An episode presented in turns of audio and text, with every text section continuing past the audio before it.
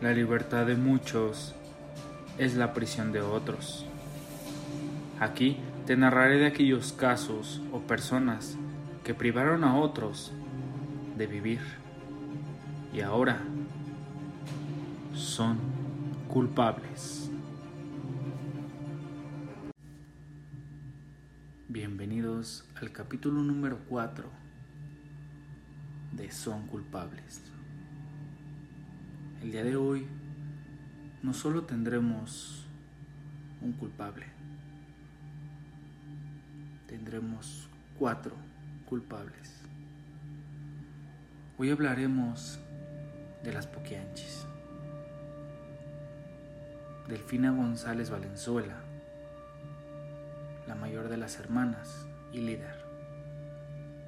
María del Carmen González Valenzuela. María Luisa González Valenzuela, que apodaban Eva. Y María de Jesús González Valenzuela, la menor de las hermanas. Estas cuatro hermanas nacieron con el apellido Torres Valenzuela y fueron hijas del matrimonio de Isidro Torres y Bernardina Valenzuela, oriundos del Salto Jalisco. La familia González era una familia muy disfuncional. Su padre trabajaba como policía para el gobierno porfirista, con el cargo de aguacil, y se mantuvo en el puesto aún después de la Revolución Mexicana. Él era un hombre violento, prepotente y autoritario que con frecuencia golpeaba a su esposa e hijos. Se cuenta que desde pequeñas las obligaba al ver las ejecuciones de sus presos. Por parte de su madre, tan solo era una fanática religiosa. Los maltratos en casa llegaron a tal punto que en cierta ocasión Carmen González, siendo una adolescente, se fugó de su casa con su novio, Luis Jasso, que era varios años mayor que ella. Su padre la buscó y tras encontrarla la golpeó y encarceló por varios meses en la prisión municipal. Ese mismo día, Isidro Torres se convirtió en prófugo de la justicia al asesinar un presunto delincuente llamado Félix Ornelas. El finado era un hacendado sospechoso de diversos delitos, que murió durante el intento de arresto al recibir varios disparos por la espalda por parte de Isidro Torres. Carmen salió de prisión gracias a un hombre de alrededor de 50 años, dueño de una tienda de abarrotes con quien había entablado una relación amorosa. Fruto de esta relación nació un hijo. La familia Torres Valenzuela se vio forzada a cambiar su apellido por el de González para evitar posibles represalias y poder huir del pueblo. El padre se separó de la familia para vivir una vida de fugitivo. En 1935, la familia vivía en un estado de pobreza lamentable. Las hermanas habían conseguido empleo en una fábrica textil, pero los salarios apenas les servían para subsistir. En 1938, Carmen conoció a un hombre llamado Jesús Vargas, apodado como el gato, con el que entabló una relación. Ese mismo año se fueron a vivir juntos. Abrieron una pequeña cantina en el Salto. Vargas malgastó las ganancias del establecimiento hasta llevarlo a la ruina. Después de esto, Carmen lo abandonó y regresó a vivir con su familia.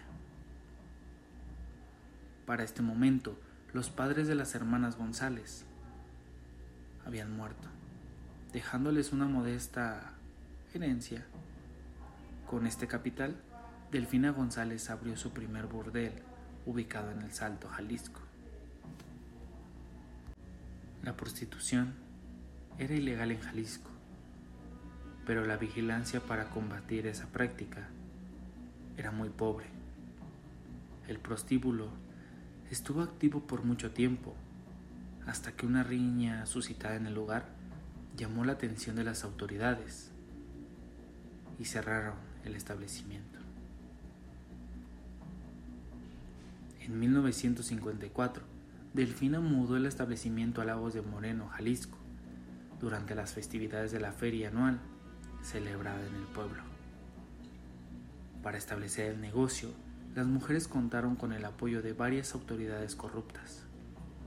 El propio alcalde concedió los permisos para que el negocio operara como bar, a cambio de favores sexuales. Las mujeres eran engañadas o compradas a tratantes. El sistema con el que operaba el burdel era semejante al peonaje empleado durante el porfiriato. Las cautivas estaban obligadas a comprarle a las madrotas suministros, como ropa, comida, a precios arbitrarios, acumulando así inmensas deudas. Entonces eran forzadas a prostituirse para poder pagarles. Según el relato de las hermanas González, las técnicas que usaban para instalar el prostíbulo consistían primeramente en hacer amistad con las autoridades para estar protegidas. En muchas ocasiones se hicieron amantes y proporcionaron dinero a funcionarios locales para asegurar que su negocio no fuera cerrado. Ya instaladas en sus cabarets, las poquianchis contrataban personas para que recorrieran la República en busca de adolescentes de entre 12 y 15 años de edad y por medio del engaño y la extorsión las condujeran a sus negocios, donde una vez que entraban, eran mantenidas en cautiverio para prostituirlas. La Secretaría de Salud emitían tarjetas de control farsas que las poquianchis utilizaban para presumir de que las muchachas estaban sanas. Estas tarjetas costaban mucho dinero, pero servían para que los clientes estuvieran tranquilos.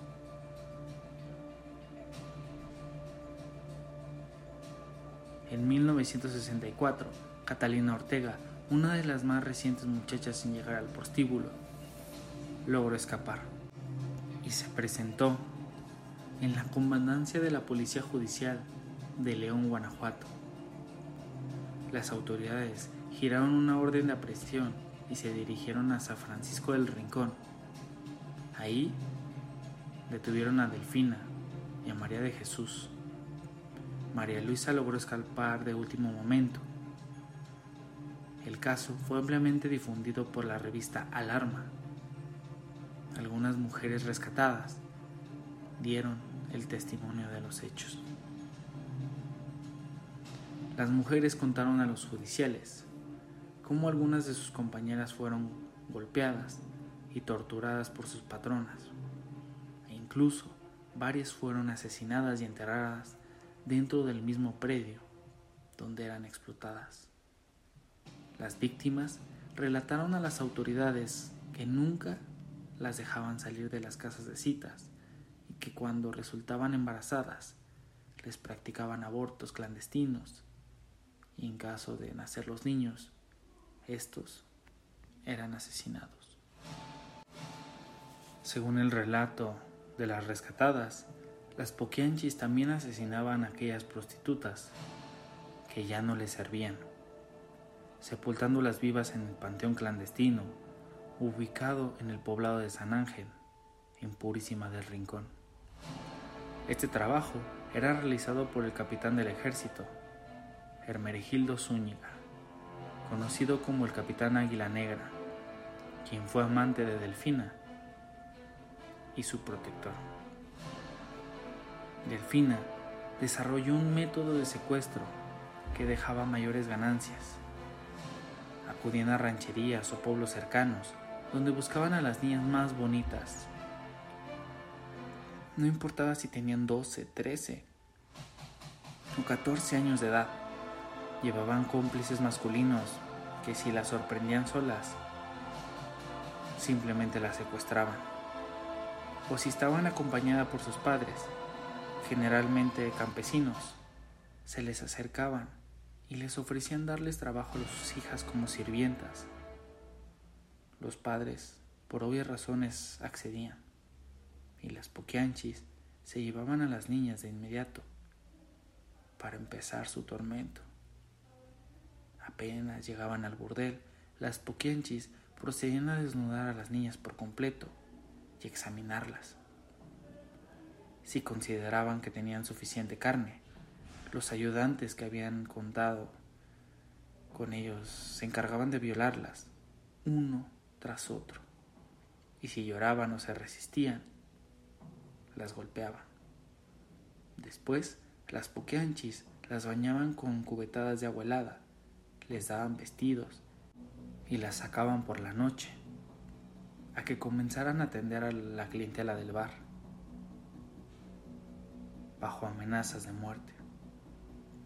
Los clientes se mostraban siempre encantados de encontrar a niñas de tan corta edad, por lo que el negocio prosperó rápidamente. Las hermanas alimentaban a sus esclavas sexuales solamente con cinco tortillas duras y un plato de frijoles al día. Cuando una de las mujeres llegaba a cumplir 25 años, las poquianchis ya la consideraban vieja procedían entonces a entregársela a Salvador, el verdugo, quien la encerraba en uno de los cuartos del rancho, sin darle de comer ni beber por varios días. Entraba constantemente para patearla y golpearla con una tabla de madera, en cuyo extremo había un clavo muy afilado. Una vez que la mujer estaba tan débil que ya no podía ni siquiera intentar defenderse, el verdugo la llevaba a la parte afuera del rancho y tras cavar una zanja profunda, la enterraba viva. A otras les aplicaban planchas calientes sobre la piel, les arrojaban desde la azotea para que murieran al caer, o simplemente les destrozaban la cabeza a golpes. Si una de las muchachas embarazaba, padecía anemia y estaba demasiado débil para atender a sus hombres, o simplemente si se atrevía a no sonreírle a los parroquianos de la iglesia, eran asesinadas. Los bebés que llegaron a nacer fueron asesinados y enterrados, con excepción de un niño, al que guardaron para vendérselo a un cliente que quería experimentar con él. Mientras tanto, se dedicaron a maltratarlo. También practicaban abortos clandestinos en las jóvenes más populares, con tal de no perder esa fuente de ingresos como ya lo había mencionado. Las mujeres además eran obligadas a limpiar el lugar, a cocinar y atender a las poquianchis. Las poquianchis habían reclutado a varios ayudantes que las auxiliaban en sus labores. Uno era Francisco Camarena García, el chofer que se encargaba de transportar a las jovencitas reclutadas, junto con Enrique Rodríguez Ramírez. Otro era Hermenegildo Zúñiga, el que ya habíamos mencionado, el Águila Negra. José Facio Santos, velador y cuidador de rancho, y Salvador Estrada Boca Negra, el verdugo, quien golpeaba a las prostitutas que protestaban por algo y cuando alguna amenazaba con marcharse o denunciar los maltratos a los que era sometida, se encargaba de asesinarla y enterrarla. Entre los muchos mitos creados en torno a este caso, la prensa amarillista creó el de los ritos satánicos. Se afirmó que hacia 1963 las Poquianchis incursionaron en el satanismo Alguien les dijo que si ofrecían sacrificios al diablo, ganarían más dinero y tendrían protección. Desde entonces, cada vez que llegaban nuevas niñas recluidas, eran iniciadas en un extraño ritual. Primero, las hermanas Valenzuela encendían velas y veladoras, formando una estrella de cinco puntas. Luego llevaban un gallo, el cual era sacrificado. Entonces Delfina y sus hermanas se desnudaban para untarse con la sangre del animal. Desnudaban además a las niñas nuevas, quienes eran violadas y sodomizadas por los cuidadores, mientras las poquianchis contemplaban la escena y se reían. Después, sus ayudantes llevaban a la habitación algún animal, un macho cabrillo o un perro, y obligaban a las niñas a realizar un acto sofílico para alegría de quienes contemplaban la escena. Después, los hombres llamaban a las demás niñas para empezar una orgía, en el cual las poquianchis también participaban. Semanas después, comenzarían otro negocio. Le quitaban la carne a los cadáveres de las prostitutas que iban asesinando para venderla por kilo en el mercado a tres pesos. Cabe aclarar que esto solo es un mito. Faltan muchísimas referencias y pruebas que hasta el día de hoy no son verídicas. Luego de varios meses que duró el proceso que consistió en careos e interrogatorios, finalmente Delfina, María de Jesús y María Luisa González Valenzuela fueron acusadas de lenocinio, secuestro y homicidio calificado y recibieron la pena de 40 años de prisión. Sin embargo, dos de ellas murieron tras las rejas antes de obtener su libertad. María del Carmen fue la primera en morir en 1949, a consecuencia del cáncer que padecía. Delfina, conocida como la Poquenchis Mayor, falleció el 17 de octubre de 1968, a los 56 años de edad, en la cárcel de Irapuato, de una hemorragia cerebral, luego de caerle sobre la cabeza una cubeta de cemento.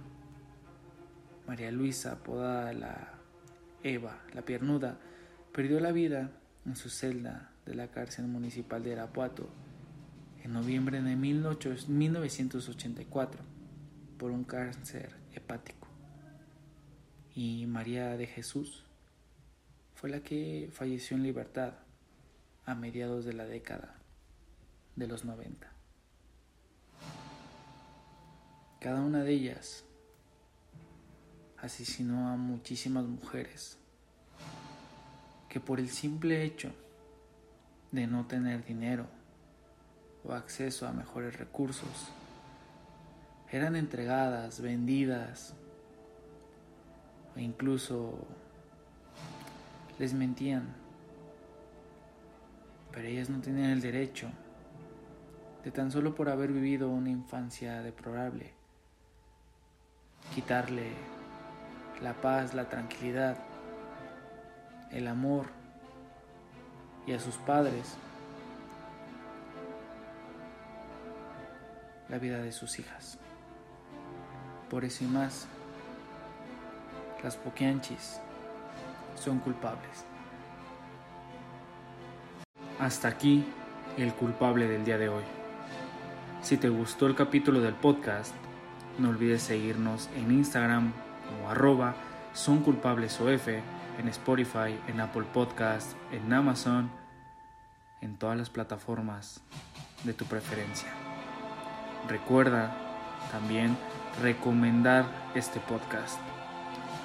Gracias y hasta la próxima.